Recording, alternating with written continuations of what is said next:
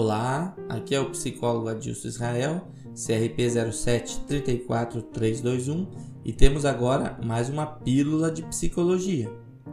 Hoje vamos falar sobre uma situação a qual muito cedo adquirimos consciência, mas que até por fator de proteção não costumamos pensar muito, que é a finitude. A finitude das coisas, das épocas, das pessoas e, claro, de nós mesmos. Hoje vamos abordar o luto, ou melhor, o processo de luto, já que ele é sim um processo e as fases desse processo, que embora estejam muito mais associadas à morte, acontece também com as outras finitudes. É claro que as fases do luto podem variar com mais ou menos intensidade em cada uma das etapas, de acordo com cada um de nós e com aquilo que perdemos, em que momento perdemos e como perdemos. O processo de luto se inicia assim que tomamos consciência da perda, que em alguns casos pode acontecer antes mesmo da perda efetiva, já que algumas perdas acabam se anunciando antes mesmo de acontecer. E este processo, essas sensações, não surgem apenas na morte de um ente querido, mas são semelhantemente sentidos quando se perde uma oportunidade, um vínculo afetivo, um casamento, o contato com uma experiência com a qual já estávamos acostumados, com o trabalho, por exemplo, ou mesmo um bem, um objeto, algo que nos foi roubado, por exemplo. Os estudos sobre este assunto ao longo do tempo identificaram cinco fases no processo de luto. A primeira é a negação, que é a reação imediata ao tomar consciência da perda ou mesmo da possibilidade de perda.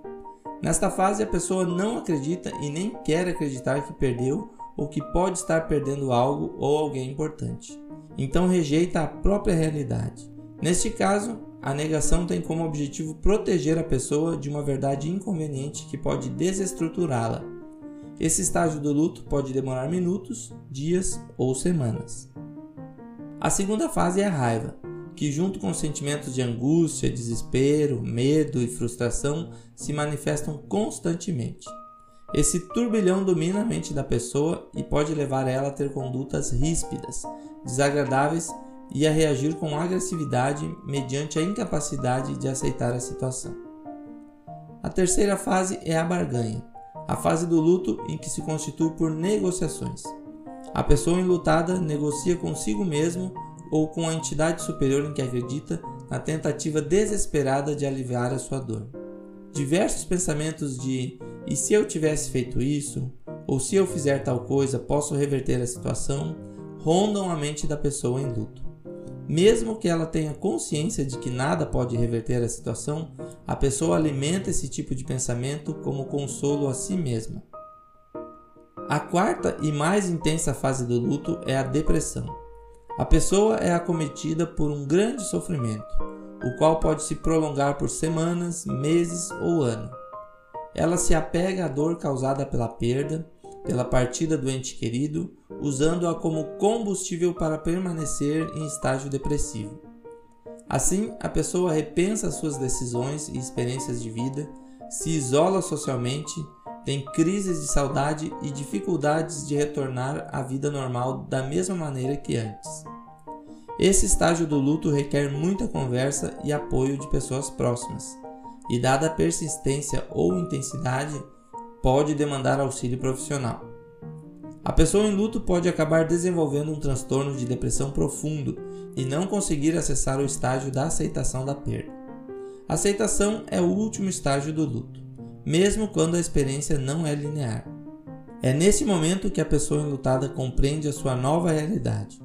Os sentimentos e angústias já foram externalizados, resultando em uma sensação de paz interior.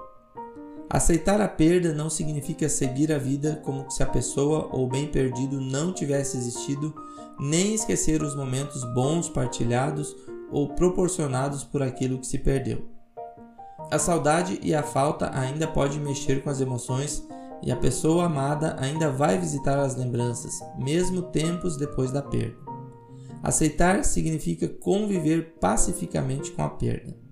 É o mesmo que se lembrar da pessoa que partiu com carinho, ser grato por ela ter participado da sua vida, compreender que é preciso continuar a viver mesmo sem a presença dela e compreender a finitude da vida.